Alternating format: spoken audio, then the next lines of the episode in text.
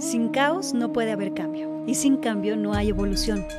Juntos exploraremos cómo transformar la incertidumbre, el dolor y la incomodidad en la magia que intuitivamente sabemos que es posible para nuestras vidas.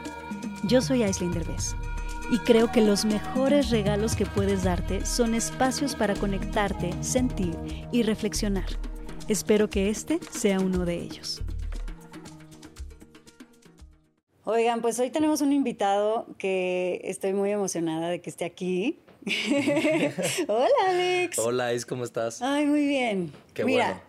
Nunca, creo que nunca hemos trabajado juntos, ¿no? Nunca hemos trabajado juntos, ¿no? Y no nos había tocado como conocernos bien, bien a fondo hasta Burning Man. En Burning Man Así como que fue. nos conocimos un poquito más. Tenemos muchos amigos en común. Sí. Hemos incluso ido como de repente a cenitas o eventos en donde estamos juntos, pero no nos había tocado realmente conectar más No. profundo, ¿no? No, no, no nos había tocado. Eh, creo que en los últimos años habíamos, nos habíamos cruzado bastante por cosas de Manolo, por Sí. otros amigos, pero sí, creo que fue hasta este último viaje en el que Sí. eh, conectamos mucho más y, y Sí, tuvimos ahí unas buenas pláticas. Estuvo muy chistoso y muy divertido. O sea, Burning Man fue una experiencia para los dos, yo creo que súper Sí, brutal. muy enriquecedora, ¿no? Sí, y me encantó conocerte desde otro lugar, como desde un lugar mucho más profundo, mucho más libre. Me encantaría que, que platicáramos un poquito como de, de ese lado que yo no conocía tuyo, que Mm. me ha sorprendido muchísimo, porque eres un hombre bastante profundo. Ay, y gracias. creo que la gente no lo sabe. Qué, bu- qué bueno que, que hayas visto eso. Lo mismo vi, la verdad, es que sí, creo que fue muy especial encontrarnos ahí fuera de, de tantas cosas, ¿no? Sí. En, en- en plena libertad. Justo lo, lo platiqué con algunos amigos que, que tenemos en común, que nos encontramos y, y sí, también vi una mujer libre, una mujer plena, una mujer que estaba disfrutando. Echando ¿no? un chingo de desmadre. Echando desmadre también, claro. Y bueno, lo que Sí. te había platicado, o sea, a mí a veces me resulta un poco, no quiero decir difícil, pero creo que tener una entrevista de repente es ponerse un poco vulnerable Sí. ante muchas cosas. Entonces, hacerlo ahorita contigo, eh, después de haber conectado, me parece que, fue una muy buena idea. La verdad, sí dije, ¿será que le gustan las entrevistas o no le gustan? Porque también no te quería incomodar, porque luego sí es medio pinche como que somos amigos y te quiero invitar a mi podcast. ¿Qué tal si no se te antoja? No, pero también yo creo que, que, bueno, que esas cosas pasan, ¿no? Y Sí. también está padre de repente la honestidad de la gente. ¿Qué sientes en las entrevistas? Cuéntame. Mira, tengo una entrevista muy grabada y, y- y que fue muy especial, que es una portada para Squire y fue Lidia Cacho la que me hizo la entrevista. Después de esa entrevista como que entendí que de verdad hay cosas mucho más profundas y mucho Sí. más interesantes que puedo compartir y que responder a cualquier chisme, cualquier cosa, ¿me explico? También justo lo que te platicaba hace rato, cada vez más con el paso de los años valoro mi tiempo y, y en qué, en qué lo, lo- lo gasto, ¿no? Y, y siento eso, que de repente te pones en un lugar vulnerable, seguramente te ha pasado estar en una entrevista en la que es como, no, no, no, todo bien, no te vamos a tocar nada personal y de repente cuando estás a media entrevista y en vivo, Te eh, viene el sablazo. el sí, Total, sí. y bueno, pues tienes que vivir como con ello. Que eso es un poco loco, ¿no? Como esta idea de tienes que vivir con ello. Yo también ya me estoy quitando esa idea de que a mí no me toca vivir con muchas cosas. O sea, sí te ha pasado que de repente dices, ¿sabes qué? No me siento cómodo, se está juntando los medios y todos me quieren entrevistar. Pues me sigo de largo porque en este momento no se me antoja. ¿Por qué tengo que hacerlo solamente porque soy actor? ¿no? Sí, totalmente. Al final, creo que tú y yo mm, tenemos mucho que agradecerles. O sea, también han estado Sí, ahí en, ¿no? y nos han llevado a muchos lados, compartiendo nuestros proyectos y demás. Pero sí, a veces no es fácil y a veces sí nos cansamos y a veces... Sí, lo malo es que, bueno, siempre nos van a tirar de mamones cuando hacemos eso, ¿no? Nos Y- van a dar con todo. Y es difícil, claro, y de repente hay días en los que, pues como todo el mundo, estás pasando por cosas complicadas, temas familiares. Y no Creo que es tienen lo que mucho menos te tacto. hace bien. No hay mucho Sí, tacto ¿no? para hacer preguntas cuando hay momentos rudos familiares. Y pues Sí. normalmente lo último que quieres es hablar de las cosas que tú todavía no has superado, que no has acomodado adentro y ya te están preguntando cosas súper fuertes. Y que no sabes ni qué decir, ¿no? Claro. Total. Sí, yo por eso agradezco mucho estos espacios. Están muy bien, son muy sanos y, Sí. y creo que también es la oportunidad de demostrar un lado que no puedes contar muchas veces, pero que está padre. Digo, yo soy muy reservado con muchas cosas, pero hay, Sí. hay unas cuantas que sí, sí me, me gustaría que, que la gente de repente pueda, pueda conocer. Creo que tú y yo tenemos muchas cosas en común. Creo que nos parecemos en algunas cosas, empezando con el hecho de que tú eres actor desde que eras muy chiquito y la gente te reconocía y fuiste famoso desde que eras niño. Yo no fui famosa ni actriz desde niña, pero tuve una familia y un papá por el cual me la gente sabía que yo quién era, ¿no? Mm. Entonces, tú dime, ¿de qué manera sientes que te afectó el tener esa fama cuando eras niño? ¿Hubieras preferido no tenerla? ¿O sientes, sientes que te afectó en algo a la persona que eres hoy en día? La verdad es que, que, no, yo, yo abrazo muchísimo haber vivido todo eso porque desde muy niño fui un, sí, un niño muy responsable, también por, por cómo me tocó, por la estructura de mi familia, ¿no? Crecí prácticamente con mi mamá. Y bueno, también aunado al trabajo, creo que, creo que eso me dio muchas herramientas que al día de hoy me hacen ser lo que soy. ¿Y te divertía? Muchísimo. Me la pasaba muy bien. ¿No te daba este, ansiedad como no, te, no poder ir a la escuela, no poder disfrutar? Es que, es que mi mamá, la neta, se rifó muy cabrón. O sea, mi mamá, o sea, no faltabas realmente, no es como que te perdiste Sí faltaba bastante, pero pues ah. me tocaba aplicarme y ella me ayudaba a estudiar y demás. Pero siempre se encargó de darme como ese mundo. O sea, nunca me perdí de ese mundo y creo que es muy importante para nosotros no encerrarnos a lo que de repente estamos viviendo que está fuera de la realidad. ¿Me explico? Vas a alguna cosa, eh, te tratan de alguna forma que es como increíble y tienes esto y tienes lo otro, pero creo que uno tiene que estar muy consciente de que eso no es la realidad. Y no te creías mucho así cuando estabas en la escuela, no te decían así todos tus amiguitos, de así ay, sí, tú te crees mucho porque eres famoso. No, de hecho me buleaban, o sea, y ah, mucho, ¿sí? claro, mucho tiempo me bulearon, lo cual, y seguro te pasó como, Puta. o sea, yo fui como el actor, pero era una cosa como medio despectiva, como... Sí, como en lugar de verlo como algo cool, era como de, ay, qué oso tú, Sí, sí, sí, el actor, no sé qué, como que nunca, y, y la neta me, me jodía bastante que lo estoy dando todo ahí, estás metiéndote con mi esfuerzo, ¿no? O sea, no estás hablando de cualquier cosa. X, al final pasan los años y, y a veces en la niñez hay un poco de crueldad, ¿no? Por cosas que uno ve en su casa y que a veces exteriorizas con, con otros niños, ¿no? Y en resumen creo que, que sí, que al, que al, contrario, creo que no me perdí de nada. No, no creo, estoy seguro que no me perdí de nada y que gané mucho, o sea, que, que entendí desde muy joven la responsabilidad del trabajo, de pararse en un set, de lo que costaban las cosas y eso al final me construyó como persona. Qué bonito. Sí, a mí también me buleaban de, de chiquita, la verdad, lo confieso. Sobre todo por mi papá, porque pues yo la verdad es que no, no hacía, pues no hice nada como tú en el medio artístico cuando era niña. Al contrario, mis papás creo que me cuidaron mucho y les daba, les daba mucho miedo meterme en ese medio antes de que yo fuera adulta, precisamente porque pues conocían todo eso y, decían, no, mejor que vaya a la escuela como niña normal. Pero sí, o sea, todo el tiempo se la pasaban diciéndome frases de mi papá, así de, fue horrible, fue horrible, pregúntame, pregúntame, no sé qué. Óigame, no, óigame, no. Y yo así como de ya, por favor, déjenme en paz. ¿Cómo? Qué chistoso. bueno, qué chistoso ahorita, pero en ese momento qué, qué horror, sí. Y, y fíjate que lo que más me, me angustiaba y que eso sí me causó como una sensación muy fuerte fue que nunca podía convivir con mi papá en lugares públicos. Nunca podía tener la atención de mi papá más de un minuto sin que alguien interrumpiera. claro. Lamentablemente mi papá siempre daba la foto, siempre daba, nunca, nunca dijo que no a nadie. Y eso no sé, digo, por un lado es bueno, por otro lado es, era doloroso para los que estamos cerca de él, que nunca mm. podíamos tener una conversación de más de un minuto de largo porque siempre llegaba alguien a interrumpir, que la foto, que no sé qué. Y eso me generaba una ansiedad como de, ¡Ah! necesito hablar con mi papá, tengo un minuto para decirle todo lo que le tengo que decir. Y después se cortaba la conversación y después se nos olvidaba que, se, que, seguía. Y, y era como todo el tiempo cortada. Por lo menos en el exterior no había momentos de calidad con mi papá. En el interior, dentro de las casas, pues tal vez sí. Pero esa parte, fíjate que sí la sufrí, como que me dolió un poco. Y la otra es que me asustaba la gente. Yo estaba tan chiquita Imagíname yo como de 3, 4, 5, 6, 7 años. Y de repente llegaban masas de gente a pedirle autógrafos y cosas y mi papá era así como de, bueno, pues ahí me siguen porque pues no se pierden. Entonces ahí tienes a la niña chiquita así de, no, papá.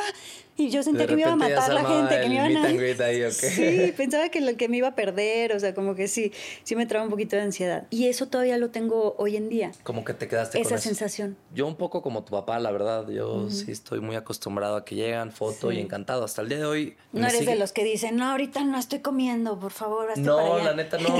Y hubo hace un rato, ah, no me acuerdo cuándo pasó, a principios de año, fui a un festival. Ah.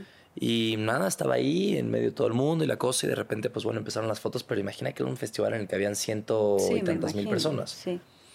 Se empezó a salir un poco de control Y claro, yo también iba con mis amigos, yo estaba en medio de un rodaje y ese fin de semana, muy chistoso porque eh, a los que más quería ver era a Hombres G, porque es el único recuerdo que tengo de mis papás juntos. Entonces, Ah, qué yo a eso iba prácticamente, ¿no? A ese festival. Y empieza a salirse control justo cuando estaba Hombres G también. Y, y yo quería vivir ese momento, ¿no? Entonces, sí me tocó en un momento decir, perdón, ahorita no, pero, pero nada, ¿no? O sea, agradeciéndolo igual.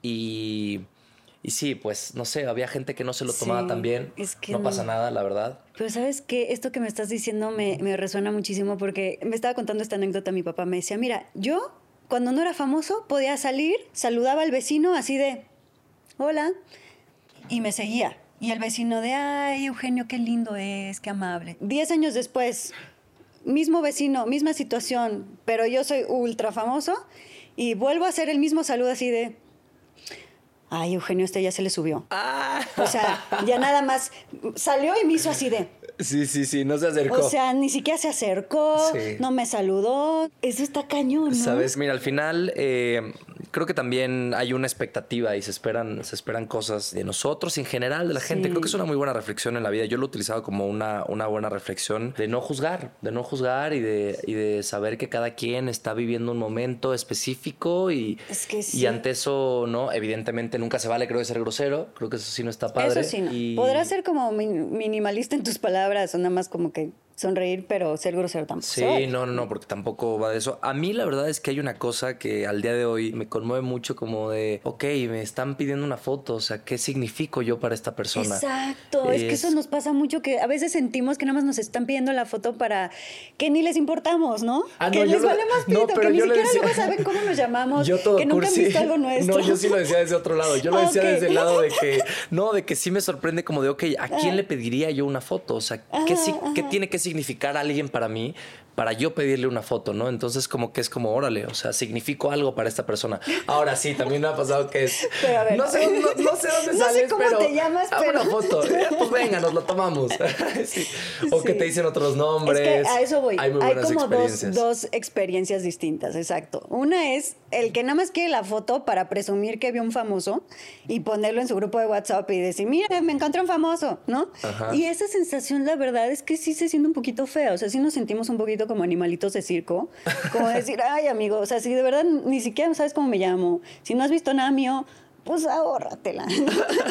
Pero luego hay gente, o sea, que es de verdad de las cosas más gratificantes cuando te dicen realmente me encanta tu trabajo, me encanta lo que haces, o escuché esta, e- esta cosa tuya, o esto que pusiste me, me hizo sentir algo súper bonito, o esta Es película me movió algo, o te vi en tal parte y sentí esto. Eso no saben cómo llena el corazón. A esas Sí. personas sí da un gusto enorme darles la foto, saludarlas, hacerles tantita plática. Entonces No, como que están las dos experiencias, sí. ¿no? La verdad es que han, han sido, de verdad me han tocado pocas malas experiencias. En general, no sé, mis experiencias, justo lo que dices, de repente te cuentan unas cosas de lo que ha significado eh, ver tu trabajo para ellos, de lo que...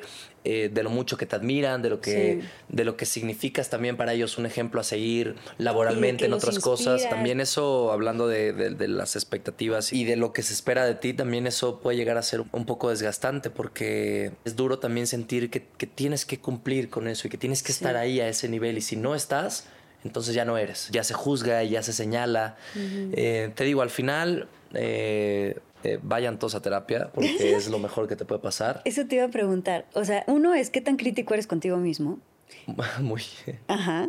Y otra, ¿qué haces para mantenerte sano y cuerdo mentalmente? Sí, a ver, crítico, eh, laboralmente soy muy crítico. Personalmente creo que no tanto. Creo que sé hasta dónde exigirme también. O sea, soy bastante empático conmigo mismo, pero tiene que ver justo con, y con la otra pregunta, con hacer un trabajo personal en, en muchos sentidos, ¿no? ¿Trabajas Eh, en ti, en tu interior? Sí, mucho. ¿De qué Yo llevo mucho tiempo con mi psicólogo, llevaré cuatro años, cinco Qué con padre. el mismo psicólogo. Ha sido maravilloso poder saber que se puede estar mejor siempre, que hay formas y que hay ciertas cosas que, que uno viene arrastrando y que están ahí y que no te das cuenta. Entonces de repente hay que profundizar y es duro también y es duro enfrentar enfrentarse a eso y de repente sabes que va a doler, pero pero vamos a ello. Y eso ha sido muy bueno. O sea, a mí me ha ayudado mucho a tratar de, de, separar muy bien mi vida personal de mi vida laboral, de dejar al, al, Alejandro tan controlador con sus cosas desde niño y que quiere que todo salga bien.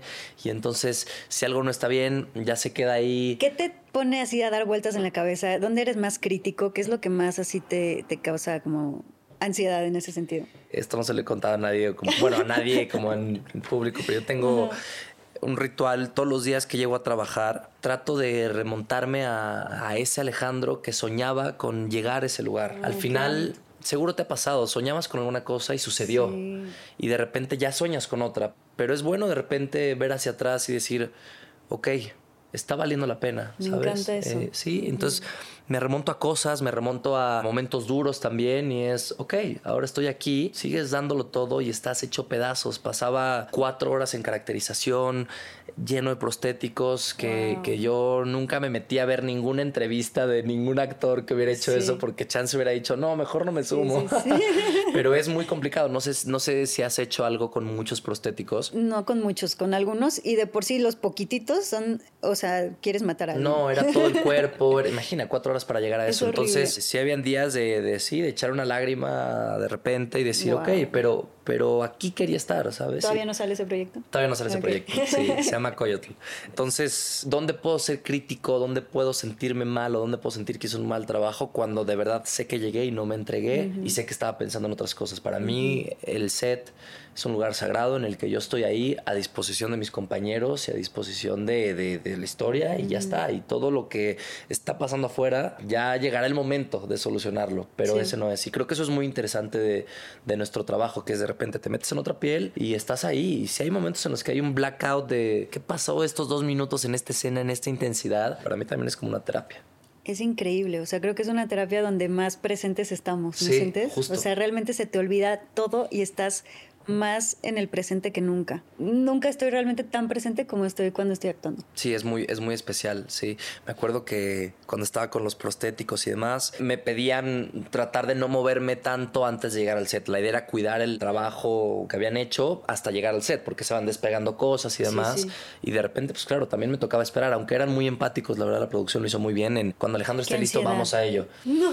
No, yo pasé, no, retiros de silencio, literal. Me quedaba sentado viendo un punto de que una hora sin hablar y tratando de poner en blanco la mente. Y fue súper interesante. Yo descubrí unas cosas en, todo este proceso que, que, fueron muy, muy enriquecedoras. Ya lo verás y después me ya, ya vi, ya, vi, ya entendí, ya entendí qué andabas haciendo. Oye, tengo una duda. A ver, ¿qué sientes que han sido como los momentos más dolorosos de tu vida? ¿Sientes que siguen causándote algo en el interior que sigue sin resolverse? ¿O sientes que has logrado eh, convertir ese dolor en sabiduría? Siento que si algo me define es que soy muy resiliente. No solamente me he sabido sobreponer, sino realmente he profundizado en ello para darle la vuelta y decir, ok, eso ya pasó y en qué me construye como persona. Creo que todas nuestras desgracias en la vida las vemos justo así. Y creo que ese es un problema, porque me parece que al final son oportunidades. Es la perfecta oportunidad Totalmente. para evolucionar y para crecer desde otro lado, ¿no? Porque hay muchas formas, hay muchas formas y de repente siento que nos enganchamos en eso, en me está pasando esto. Y sí, hay cosas que duelen, eso no significa que no. Y, a mí me encanta llorar y me encanta eh, sacar todo eso que está ahí dentro, pero trato de no engancharme y de y de saber que es la perfecta oportunidad de, poder un paso, un paso más allá. Entonces, sí, hay muchas cosas que, que, me han, que me han dolido en la vida. Este, yo creo que ciertas cosas que le tocaron vivir a mi mamá, ¿no? Como que me encantaría poder hacer algo para que eso no hubiera pasado, pero es así, es un dolor que está ahí, pero también qué chingón decir, ok, qué, qué dolor, pero veo a una mujer chingona, una madre soltera echada para adelante, que nos dio una educación, entonces también está padre como utilizar ese dolor para ver las, las cosas desde otro lado. ¿Y sientes que eres alguien que sí está conectado con su vulnerabilidad? ¿Te da un poquito como de... No, nada. De miedo entrarle a la vulnerabilidad. No, no, no, para nada. El no haber crecido con mi papá podría haber sido una desgracia para muchas personas, pero para mí fue la oportunidad de, de crecer al lado de una mujer 100% y de estar muy conectado con ese lado femenino. Te digo que yo soy muy para afuera, me encanta expresarme. A veces está clarísimo que, que, el hombre está educado para, para no expresarse, el hombre está educado para ser el fuerte, para proveer. ¿Qué pasa si le enseñas a tus hijos, si le enseñas a tus hermanos o a tus padres también esta parte de, de qué bonito ver un hombre vulnerable, que se sabe vulnerable y que está bien con eso, que no le incomoda. Y que confronta como esas emociones y que no les tiene miedo, ¿no? Totalmente, porque pareciera como no, no puede ser el débil, tú tienes que estar siempre a la altura y tienes que, ¿no? Y eso también se traduce muchas veces hasta en violencia, en esta cosa de, no, yo tengo que responder por, ¿quién te dijo a ti que ella quería que, la defendieras, por ejemplo, ¿no? Entonces como que todo escala a un nivel en el que cuando menos te das cuenta, pues ya eres parte de todo el patriarcado y bueno, ya nos metemos en, un tema larguísimo. Y dime una cosa, o sea, ¿tú sientes que es la esencia que se ve desde afuera de ti? Por ejemplo, en tus redes sociales o lo que ve la gente cuando te ve en pantalla. Y te lo pregunto porque yo a veces, en mi vida normal, aquí está mi equipo, soy un poquito pues más alocada y, soy más aventada y digo sandeces. Y esa parte como más alocada, eh, fíjate que todavía sí me da un poquito más de miedo sacarla porque sí como que me dan ansia, como que digo, ay, van a decir que estoy loca o que no es congruente con la imagen de la magia del caos o de la actriz. pero yo creo que está bien, yo creo que está bien porque no todo lo que uno es es para todos, me explico. Hay una parte de ti que les puede encantar. Mira. Pero hay otra que sé que esta parte, chance no es el tuyo, todo bien. Yo en ese sentido sí soy muy de mi círculo. Me decía una amiga muy querida que qué importante ir generando un círculo en el que en el que sepas que puedes mostrar todas tus capas, que no hay ninguna de ellas que se tienen que ocultar. Al final, uno tiene que ir por la vida así, evidentemente.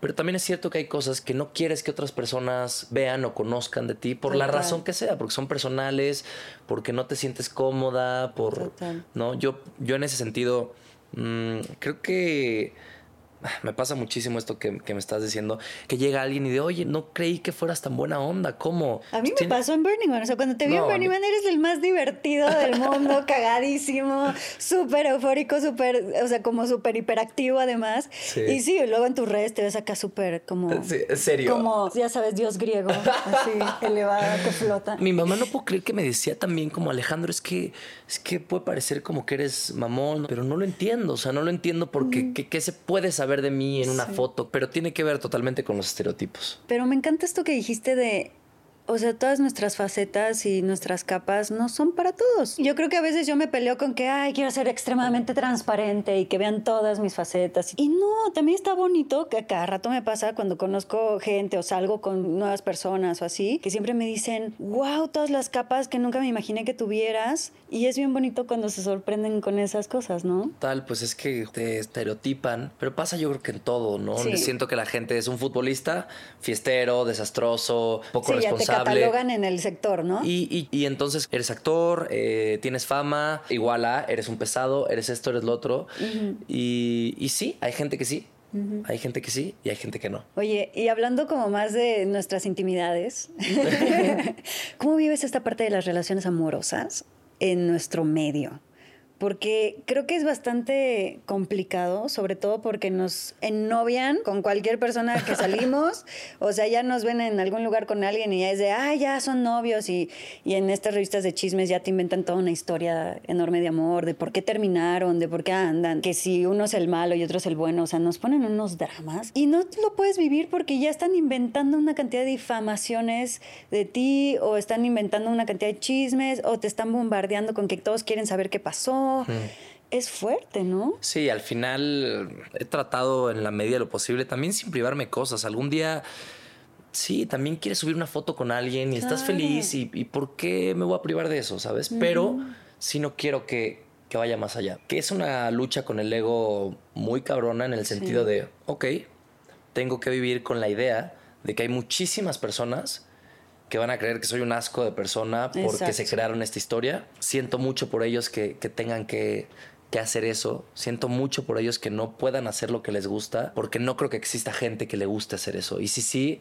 ¿Qué tienes que tener en el corazón, no? Para que te guste eso. Pues sí, porque sí, eres, eres famoso, eres lo que sea, pero eres un ser humano, eres un ser humano que siente y que te pueden lastimar. Pero Mira, todas esas cosas a mí. ¿Cómo le has hecho para, para que te valgan un poquito y se te resbalen? Pues las cosas de quien vienen. Mm. Partiendo de ahí, ¿no?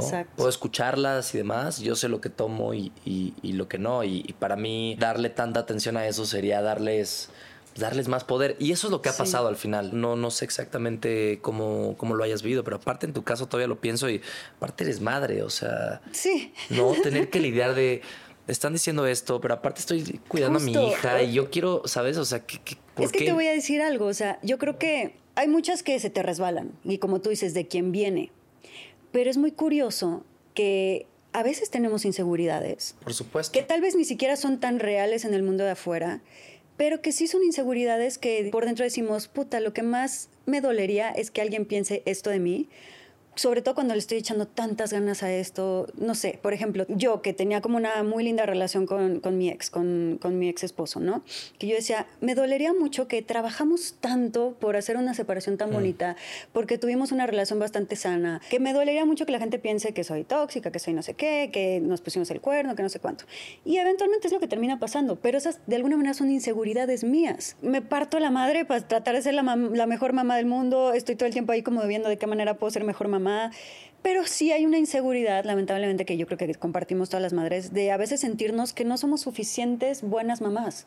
Entonces, sí hay una parte que yo digo, me dolería mucho que haya gente allá afuera criticándome de qué mala mamá eres, cómo es que te vas de viaje sin ella, cómo la puedes dejar ahí tanto tiempo. Esas críticas que por más que quieres que se te resbalen, como si son cosas que sientes tú de repente inseguridad dentro, son un espejo, te están espejeando inseguridades que tú misma en el subconsciente a veces te da miedo ser, o que a veces eres, pero que estás tratando de tapar lo más posible. Y cuando te tocan esos puntos, esos comentarios, ahí es cuando duele. Por supuesto que han habido cosas que me han dolido porque trato de levantarme todos los días y dar lo mejor de mí. A veces para alguien será muy bueno, para alguien no tan bueno, pero de verdad estoy en ello y me estoy construyendo como hombre y estoy tratando de deconstruirme también en, en muchas cosas.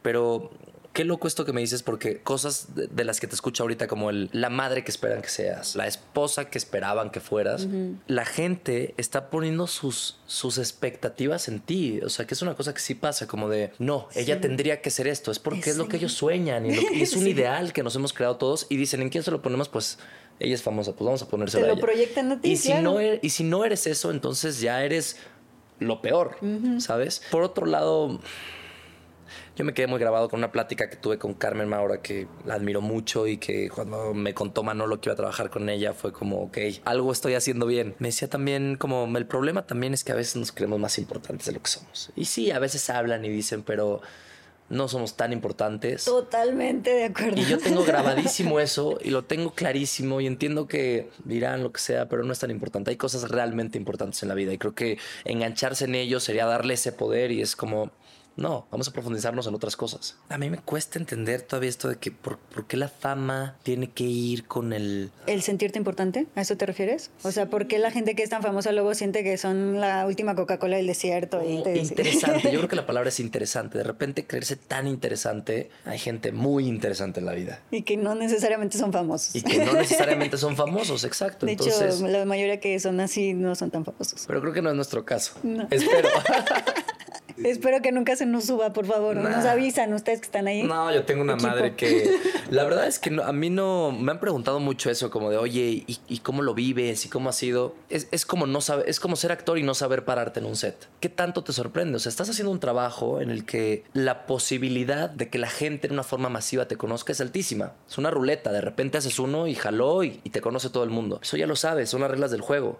Como también sabes que entrar a un set es estar en silencio. ¿Por qué no estarías preparado? Entiendo que sí, puede ser un shock y, y, hay gente que lo vive de otra forma y, y respeto mucho ese proceso, pero son las reglas del juego. Hay que saber a lo que uno se está sumando. Que eso no significa que si alguien te está tomando una foto comiendo no te moleste, claro. Ya sabes, ya sabes que, eso va a pasar posiblemente. Y dime algo, o sea, yo siento que todos tenemos un punto ciego en algún momento como de cierta soberbia. A ver, cuéntame tú primero, déjame Mira, te voy a contar. Creo que uno de mis puntos ciegos de soberbia, yo creo que puede ser que siento a veces que estoy tan ocupada y que tengo tantas cosas importantes que hacer, que a veces peco de soberbia de pensar que mi tiempo es más importante que el de los demás. Y eso me da mucha tristeza porque no lo, a veces no lo tengo consciente. Y a veces me siento un poquito como demasiado importante por tener tantos proyectos y cosas y así que estoy liderando. Y es como de, ah, no mames. Tampoco. Bájale tantito de huevos, ¿no? Otro efecto enorme que tengo es que soy extremadamente dispersa y distraída a unos niveles pues no normales. Tengo un poquito de déficit no sé cómo se llama el diagnóstico completo, pero, pero es fuerte, o sea, no es normal. Mi hermana se caga de risa de mí, ¿verdad? Me dice que soy como Stan Raven. y cae, todo el tiempo mi hija me dice, mamá, te quedaste en pausa, mamá, ¿estás bien? Y me voy, o sea, me empiezo a ir como en cosas, estoy pensando en tantas cosas a la vez, que no sabes la cantidad de veces, Alex, que he dejado a personas con la mano estirada saludándome. Sin darte cuenta. Sin darme cuenta. Mm. Y que dicen, es la vieja más mamona, nefasta que conocí en mi vida, me dejó con la mano estirada de verdad ni los veo. O sea, mm. mi cerebro como que registra hasta 10 segundos después y ya la persona se había ido. Incluso aquí la gente que trabaja conmigo sufre de eso, porque sí, a veces estoy como pensando en algo y me empiezan a hablar y ya se empieza así como de... No sabes cómo sufro de eso. Y sí, piensan que estoy loca, que, estoy, que soy mamona, que no respeto, que... Pero lo que está bueno es que lo tienes. Lo tengo consciente, pero sí es. Y estás trabajando en ello. Vivir con eso. A veces creo que lo complicado es no darse cuenta de estas cosas que, ya, o sea, que ya no tienen solo que ver con uno porque puede afectar a algún tercero que también hay que tener. Pero no creas, te lo juro que quiero ir como a un brain scan a que me escaneen el cerebro y me digan, esto no va para más porque si no voy a acabar mal, o sea, no voy a poder con tanto, ¿no? Yo tengo algo de eso. A ver, cuéntame. Chance no a tu nivel, pero lo que yo hago, yo ya pasando acá un tip. Cuando me está diciendo algo a alguien que de repente yo me doy cuenta que estoy disperso, Ajá estoy repitiendo lo que me está diciendo. Sí, eso hago. Ajá. Para por lo menos te me está diciendo esto. Y hasta después de 10 segundos, de 10 repeticiones, ya capto lo que me está diciendo. Exacto. Pues claro, las personas ya se fueron, ya me pidieron la foto, nunca les contesté y se fueron. El mundo va demasiado rápido para todo lo que mi cerebro está pensando. Pues también es que es así eres, también me explico, no. Pero a ver, cuéntame tú ahora. A ver, eh, yo de soberbia, creo que un poco lo mismo, de repente creo que con el tiempo y con sentir esta cosa de estoy muy ocupado, estoy esto, me ha faltado tiempo. Como de no darle prioridad a las cosas que a veces son las más tienen más valor. Sí, a ver, al final invitamos a mamá y te va a contar y te va a decir cosas maravillosas mías.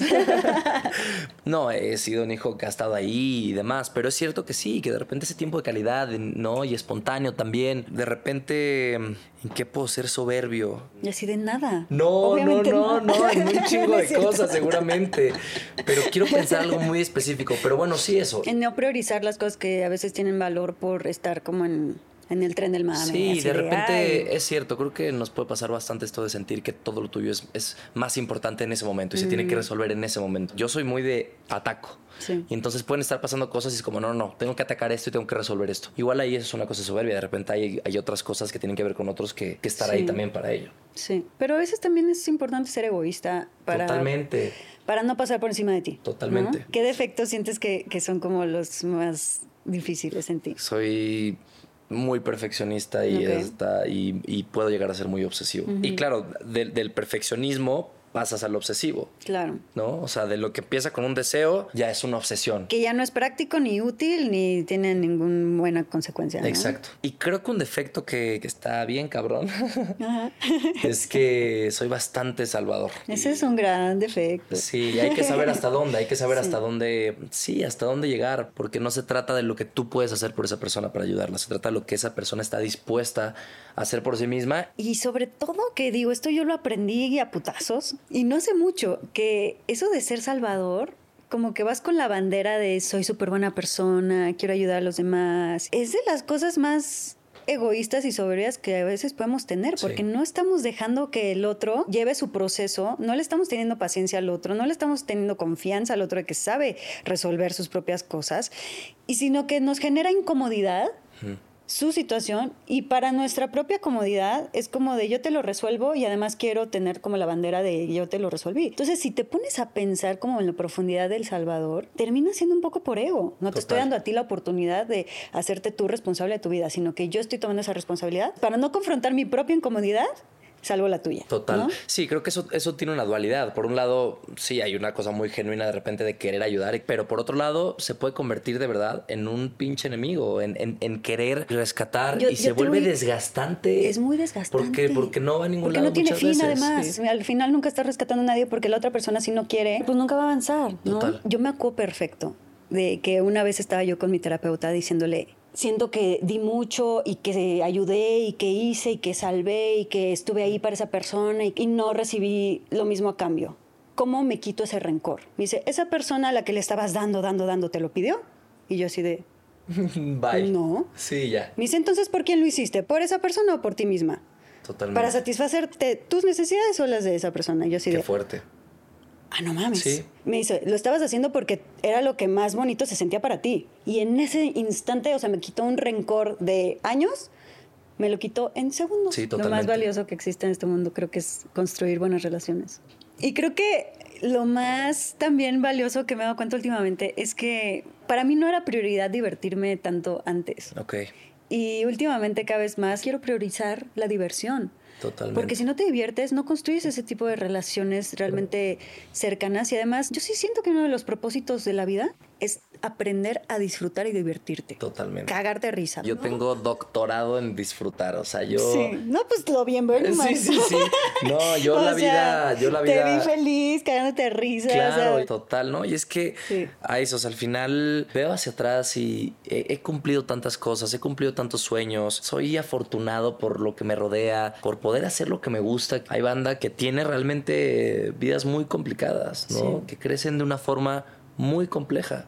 Yo lo aprendí mucho eso de mamá de, ¿sabes? realmente valorar y apreciar lo que sí tienes hoy. ¿no? Totalmente, pues imagínate, yo viniendo de Culiacán, soñando con tantas cosas desde niño, pasa, o sea, estoy haciendo todo lo que, lo que me gusta, ¿no? Estoy rodeándome de gente que, que me enseña, que puedo aprender, neta, neta, todos los días. Me queda esta sensación de, me lo gocé, me va a aventar otro de tío, pero de, de lo bailado nadie me lo quita, literalmente, sí, sí. Exacto. A ver, otra pregunta que te tengo es, ¿qué te hace sentirte vivo? Yo creo que estar presente es sentirse vivo, observando.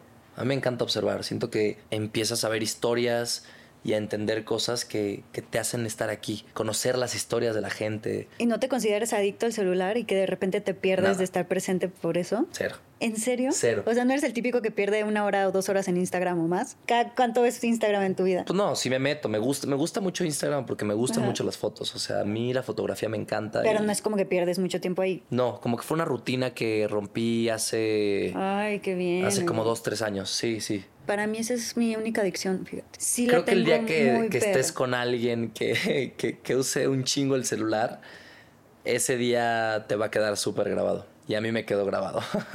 Ya estuve y se me pegó. Me pasó al revés. O sea, en No, lugar de no, no, ser sabia y consciente Sí. y, de- y- Sí, sí, y sí. decir, ah, mira, qué bueno que lo veo para no hacerlo, lo terminé haciendo yo, fíjate. Yo al contrario, Ay. como que le tomé como, como, como mucho rechazo. Siento que, que cuando menos nos damos cuenta estamos envueltos en una rutina que de alguna forma Sí. no nos está haciendo bien.